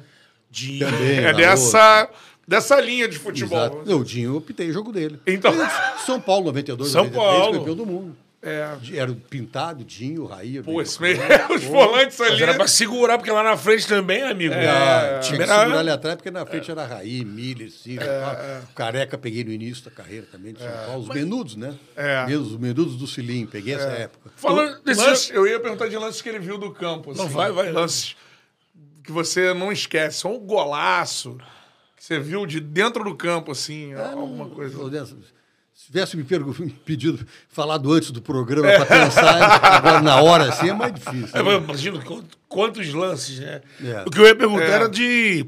É, porque nesse período também, assim, teve o, o Romário, né? Tanto na seleção quanto jogando por clube. É, peguei o Romário tem alguma do história interessante ainda. com o Romário? Do, o Romário, o Romário, O Romário não. Ele, Que nada. O Romário não incomoda nada, árbitro, não né? falava nada. É mesmo? Nada, o Romário é tranquilo, É. tranquilo. Tranquilaço de, de, de resenha. Não, fácil, fácil de levar o Romário. É. Agora, vamos para um pouco para sua parte como comentarista, né? Falar um pouco dos caras que você trabalhou junto né, na, na carreira como, como comentarista. Eu lembro muito, você fez muitos jogos com o Luiz Roberto, por exemplo, né? Sim, eu fazia no Rio de Janeiro com o Luiz Roberto e em São Paulo com o Kleber Machado. É. né? E alguns depois, com, dependendo do jogo, com o Galvão. Mas, fundamentalmente, digamos assim, que 90% dos jogos que eu trabalhei, eu trabalhei com o Luiz Roberto e com o Kleber Machado. Depois, do final já, tempo de Globo, mais com o Luiz Roberto, que eu fiquei es- escalado mais no Rio de No Janeiro. Rio, isso, mais é. No Rio, mais no Rio. É o que a galera tem, tem a memória, assim. E, e você acompanhou a evolução do Luiz. Eu acho que hoje o Luiz não é o principal narrador do Brasil, mas para mim é, em termos de. Tá narrando demais, né? Você acompanhou essa evolução dele. assim. O Luiz ah, é muito profissional. Muito. Ele estuda muito. Estuda o jogo. Estuda os jogadores. né? É, ele é uma pessoa muito bem informada. Ele procura assessores de imprensa dos clubes. né? Muitas vezes ele sabe a escalação antes do repórter da escalação, ele sabe. A pessoa está discutindo, pô, vou jogar o fulano, jogar o Beltrano. Ele Já já, sabe qual é, só que ele não vai dizer no ar. Ele já sabe. Entende? Fica, fica ruim, né? É. Mas ele sabe. E é a escalação que ele tem no papel ali. É, ele monta tudo direitinho. A preparação que ele tem para o jogo é uma coisa impressionante. Quer dizer, ele é muito profissional, além de ser uma pessoa maravilhosa. É. É uma pessoa humana Luiz, assim, maravilhosa. Eu tenho uma amizade com ele muito, muito grande. Né? É, me ensinou muito. É mesmo? Ah, muito. Ele é, ele é, ele é muito generoso. Uhum. É, é da mesma forma que o Kleber Machado, de uma forma diferente. É. Desculpa, é, o, o Kleber, personalidades o, é, diferentes. Exato. O Kleber é mais duro. É. o, Kleber, o Kleber dava uma dor em mim, eu ia reclamar. E o Kleber dizia assim: Eu tô, falando, tô te chamando a atenção porque eu sou teu amigo. Senão eu podia deixar de te arrebentar com a direção. eu, tô, eu tô te chamando. O Kleber era assim, é assim. né? Então, mas, trabalhei com o Kleber 20 anos, depois trabalhei os dois jogos finais do Campeonato Paulista, quando ele Isso, fez aquele agora jogo com a na Record e tal, foi, foi maravilhoso. E agora ele assinou com o SBT. Agora assinou contrato com o SBT. Então eu fiquei, até mandei o WhatsApp para ele, ele respondeu, a gente mantém uma relação pessoal até hoje. Ainda bem que continua na TV aberta, né? Porque Exato. E, mas era um são dois talento. profissionais é, excelentes. De- Luiz? De excelência. O Luiz, De excelência. maneira diferente de trabalhar, mas dois profissionais muito é, é, focados, dedicados, com muito profissionalismo acima de tudo, e excelente, educados e pessoas humanas é, maravilhosas. E do Galvão também eu não tenho reclamação nenhuma. As pessoas falam, ah, porque o Galvão, olha, também é outro É profissional. brabo. É, não, é outro profissional. Ah, ele exige das pessoas que, que trabalham com ele, exige. Mas ele pode exigir porque ele se exige dele próprio. Então, se, eu, se eu exijo de mim, eu tenho direito de exigir dos outros. É. Não é? Então, e, e sempre usou o nome, o peso do nome dele dentro da Globo né, para ajudar companheiros. É, a gente tem uns relatos aqui no Tchau. né? É, é, Aí Tem do Escobar. é, né? renovação de contrato, Sim. aumento de salário. Pô, como é que é? Fulano? Não, pô, vai embora por quê? Ah, não, pô, porque eu. Não, não, não, não. Ele ia na direção, na alta direção da empresa. Ele tinha. E fazer isso assim. Entende? Para para não perder companheiros de trabalho, para ajudar companheiros que achavam que precisava ter uma, uma situação melhor dentro da empresa. Ou seja. Já te ajudou? Hein? Já te ajudou alguma vez?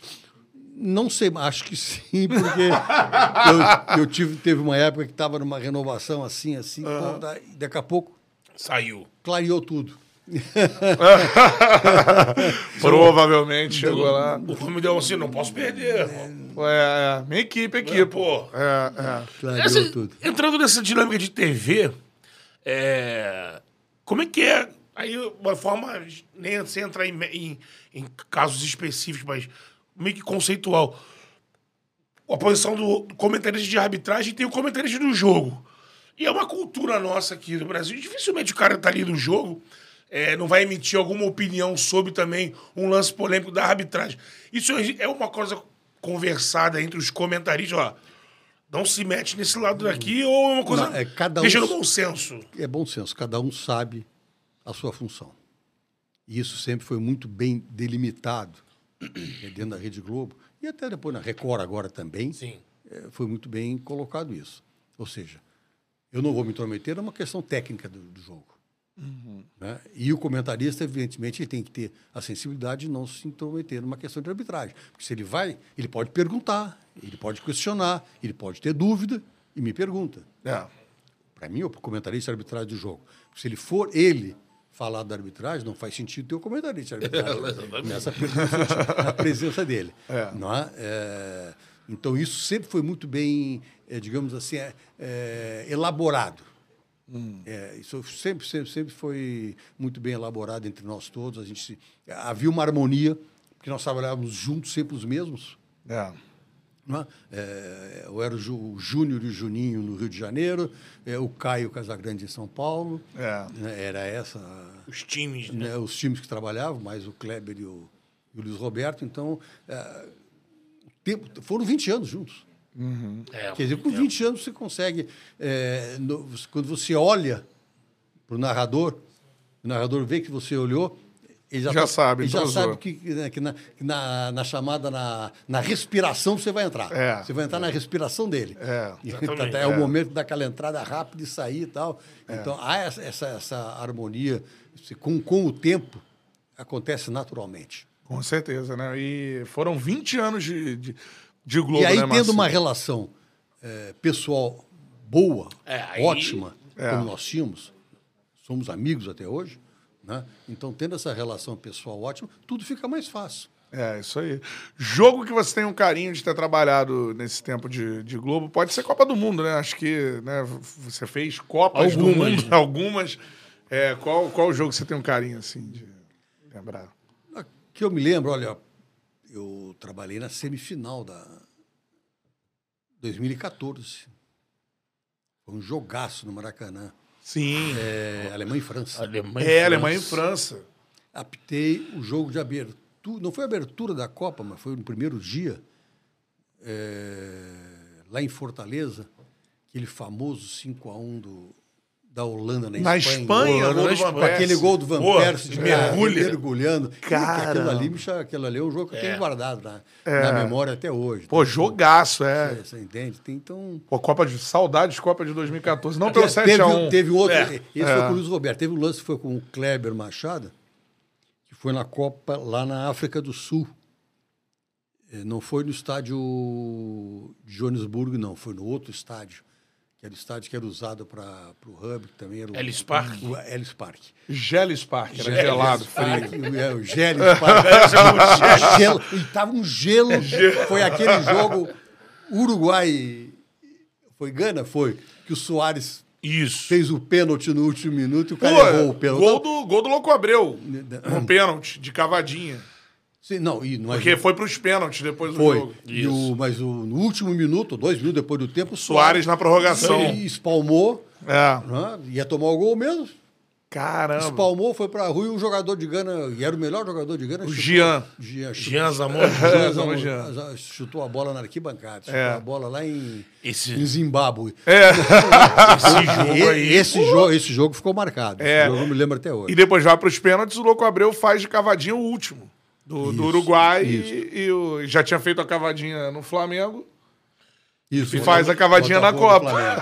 2010 ele foi no Flamengo. Pô, esse jogo aí é jogo histórico. é Leva o Uruguai à semifinal da Copa, né? É isso.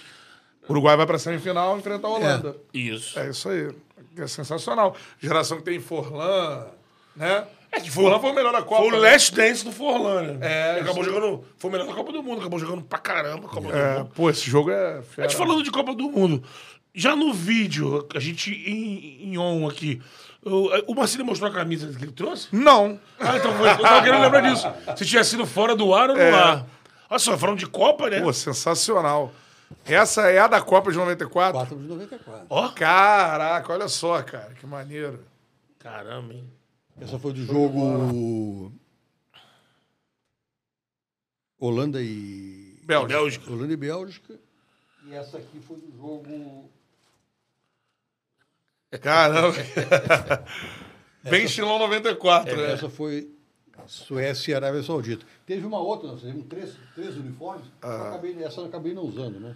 Também tinha dessa cor aqui também. Ah, Essa eu nunca pô, tinha visto. sensacional. Foi a primeira Copa que a FIFA saiu do tradicional, a tradicional cor preta e eventualmente quando tinha clube de cor preta, a gente usava a cor amarela, lembra? É, a camisa aí. amarela.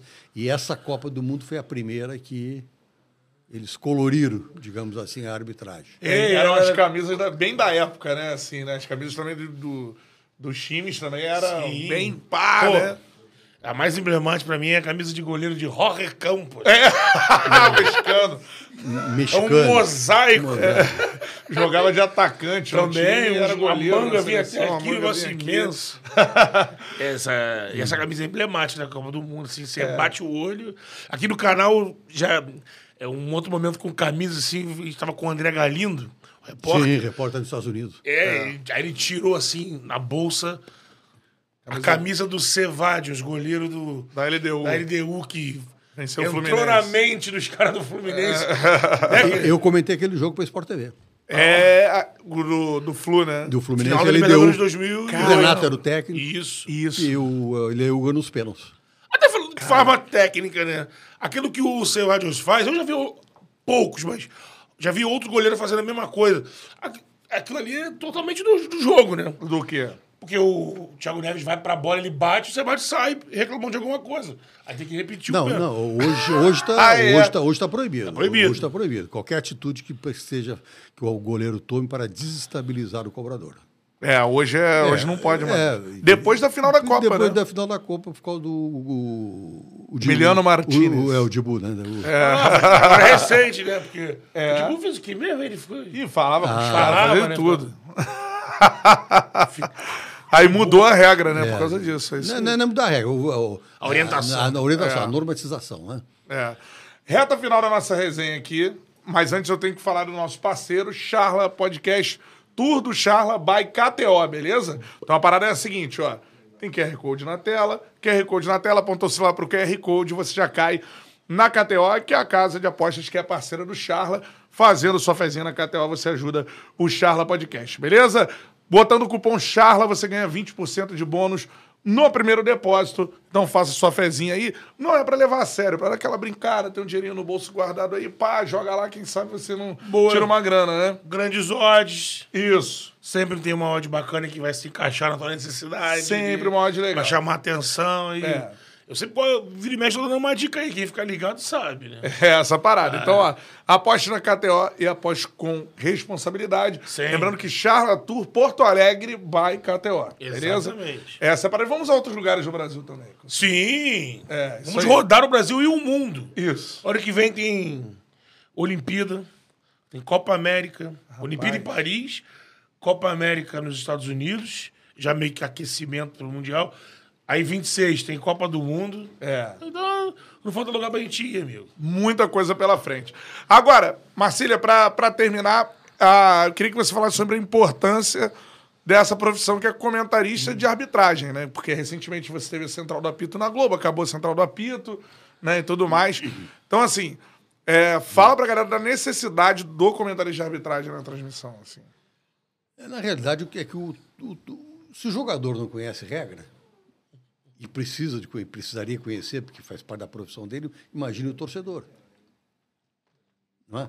É, é evidente que situações E nós da imprensa normais, também. situações comuns, digamos assim, que acontecem a miúde, não há necessidade do comentarista de arbitragem. Não, foi falta, derrubou, não derrubou. Mas existem outras situações muito específicas né, que, acon- que exigem. né, é, O Tem um- comentarista de arbitragem, principalmente para ele passar para o torcedor, telespectador, aquilo que passa na cabeça do árbitro. E aí só quem esteve lá dentro pode saber. Como é que o árbitro está pensando? É, né? Por que, que ele tomou essa decisão? é. Por que, que ele mostrou um cartão amarelo agora e não mostrou antes? Não, ele não mostrou amarelo porque o jogo vinha dessa, dessa, dessa forma. Não é? E aí houve um conjunto de, de fatos que fez com que ele resolvesse dar um stop né, em determinado momento. E isso é, o telespectador em casa não vê. Ele não tem essa noção daquilo que o árbitro está mapeando dentro do campo para tomar uma decisão. E quem não apitou não vai conseguir, muitas vezes, é, entender o porquê de determinadas decisões que o árbitro toma dentro do campo. Até toma errado, certo, enfim. Né? Mas o, o comentarista de arbitragem existe justamente para essas questões é, é, que não são as corriqueiras. As corriqueiras, isso era uma discussão que se tinha sempre dentro da Globo, é o seguinte, ó, vem cá, foi escanteio, não foi? Não me chama. Pô. Né? Não me chama que, que começa a vulgarizar É. a, Não é pra isso. A profissão? atitude, a- a- a- do, do comentarista de arbitragem. Tem que ser naquelas situações em que realmente a, a atuação do comentarista de arbitragem vá trazer luz sobre um, um assunto, é, um tema, sobre um momento, um fato que não é do conhecimento da maioria das pessoas. É. Então, ah, mas a, o VAR meio que esvazia a central do apito? Até em termos, pode ser que sim. Mas aí foi o que o Galvão falou. Durante o jogo, durante o jogo, eu que gostaria sempre de ter um comentarista de arbitragem do meu lado. né? Porque daí vai ficar na mão do narrador ou do comentarista. É, e aí o PC meio que. De, de- sem estar do lado ali, ele pode. Ele auxilia mandando ali um parecer, mas eu concordo também com isso. Eu que- também acho. Acho que é uma figura, não sei se. Ah, mas aí É, mas falar, manda o parecer e tal, não é no momento que está acontecendo. Exato. Aí o, o, comentar- o narrador diz, olha, fulano mandou dizer, Um lance que aconteceu há cinco minutos atrás, o telespectador talvez nem se lembre mais do lance. É, E o que, que você diria pra. E porque tem, né? Existe, você deve ter visto já. Pra galera que critica, a galera da imprensa, que chama o comentarista de árbitro de corporativista. Ah, estão ali, mas não, não sabe. Eu, eu acho que o, talvez essa galera, como tu disse, né, da imprensa, ela acha que o comentarista de arbitragem tem que ir ali para criticar o árbitro. Não, ele não tem que criticar o árbitro. Ele não tem que elogiar o árbitro, nem criticar. Ele tem que passar para o telespectador aquilo que acontece certo ou errado. né? E se isso vai, vai, vai ter como consequência uma crítica ou elogio, é outra discussão. Sim. Né? É, então, pa- parece que eles querem que o comentarista de arbitragem entre ali só para dar pancada no ar. Ah, A é. tua função é dar porrada no ar. E não. Não é. Ou falar que tá tudo uma porcaria, né? É isso. E depois tem isso também. É, é a forma como tu vai te manifestar. Sim. É, Tem que pensar que o árbitro lá dentro, e eu, eu sinto isso na pele, sentia na pele, o árbitro é um ser humano. Ele tem família, ele tem amigos. Como é que tu vai dizer, pô, esse árbitro não presta? Sim. Não, tem maneira de dizer, ele não está pitando bem. Uhum. Né? Quem vai dizer, pô, esse árbitro é uma porcaria, usar o termo que tu usasse. E já vi escutar, e já escutei isso. Sim. Como? Vai chegar em casa, a mulher vai dizer, pô, o cara escutou uma porcaria. É. Né? Só que aí, o cara diz, o árbitro é uma porcaria, mas o árbitro não tem direito de dizer que o narrador é uma porcaria. não tem microfone para dizer isso. É, aí. Exatamente. Fica desigual. Fica. Quer dizer, então, é, é- é- enfim, é- o respeito à pessoa humana e ao profissional é fundamental. E isso não implica em corporativismo. Como implica em respeito. É isso. É diferente. Pra terminar, é, você é a favor ou contra a entrevista de árbitros? Que é algo que já foi. Logo após o jogo. É. Não, logo após o jogo, eu acho que não é bom.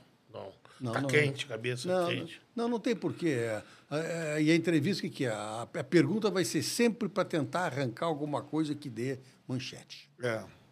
É isso aí. Esse é o primeiro ponto. Então, termina o jogo,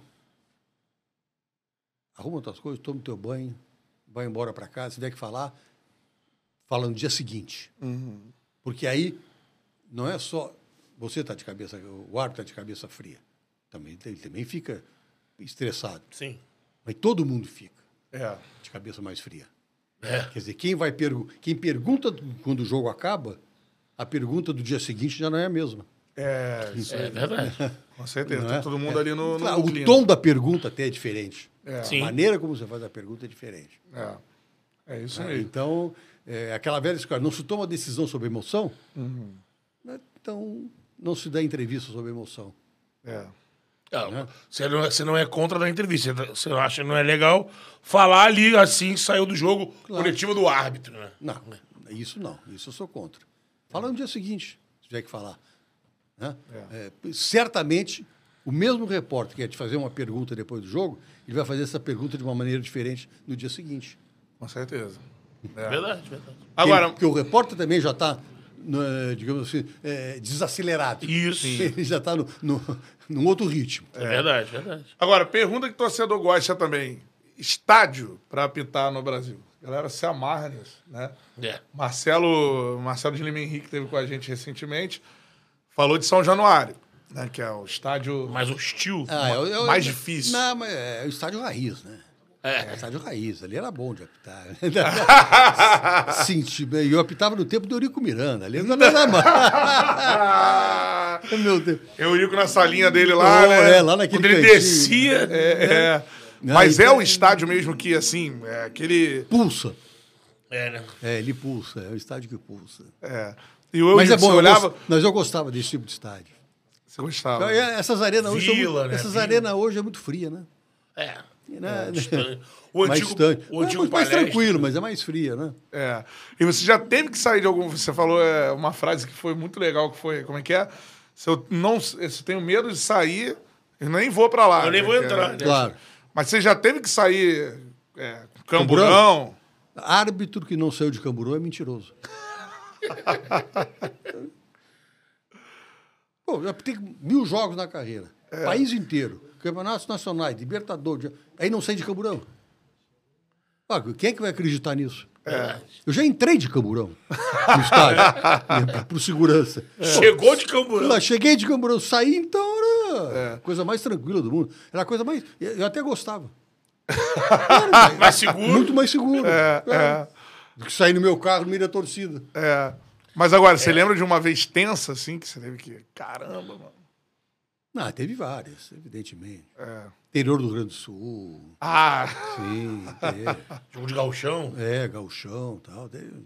E até fora daí. fora também é. Fo- Fora também. já- Libertadores. Já, aqunteceu, não. E cá aqui, Campeonato Brasileiro, às vezes. Ah, tal. também, é. E algumas dava um problema. Então, isso aí, é- isso aí é inevitável. Quem disse que não saiu, mentiu. É, isso aí. Palmas para Renato Marcília, que esteve no Charla Podcast. Obrigado você. Curtiu, do Marcílio? papo, Marcília? Muito. Pô, Foi parabéns muito pela legal, carreira. foi descontraído, foi Isso. bom. Vocês conseguiram me puxar uma série de coisas que eu nunca falei. Aí sim, tá vendo? Tem que saber entrevistar, viu? Viu? Viu? Aquela questão que eu disse, tem que saber entrevistar. É, exatamente. A gente se especializou nisso né, ao longo do tempo. Marcília, muito obrigado por ter atendido o nosso convite. Parabéns aí por ter um cara muito fera né, na profissão hoje, que é o Miguelzinho. Miguelzinho. que é nosso parceiro, além de ser amigo, um cara que fundamental. Já vou buscar o próximo convidado, então é fundamental pro, pro, pro crescimento aqui Funcionamento do aqui. nosso programa, funcionamento nosso. Então, ó, gratidão total, muito obrigado isso. pelo papo. Eu que agradeço a presença, agradeço o convite e fico à disposição em outras oportunidades. Pô, é E isso. o- o Marcelo Vamos é um- precisar. Um ótimo anfitrião, porque no início do ano eu vim aqui com o Miguel, no evento da KTO, a Marcília recebeu a gente, foi buscar no aeroporto, levou numa. como é que chama? É uma típica. uma- Não chama de cantina? É a Primo Polaço. Pô, eu até Propaganda, propaganda aí. Falei, eu falei pra eles, né? Pô, costelinha, pô, é, caldos, assim, pô, anfitrião de primeira. De primeira, sensacional. Marcília, muito obrigado. Charla Podcast segue em Porto Alegre. Charla Podcast Tour Porto Alegre by KTO, beleza? Tamo junto. É isso aí. Vamos com vários convidados aqui. Mais conteúdo aqui. Estamos muito à vontade. Vamos mudar pra cá. pô. Opa! Barbaridade! Tô esperando a parrilhada que vai rolar, né? É. Uma parrilhada aí. Vai, vai. Valeu, galera. Esse foi o Charla Podcast. Tchau.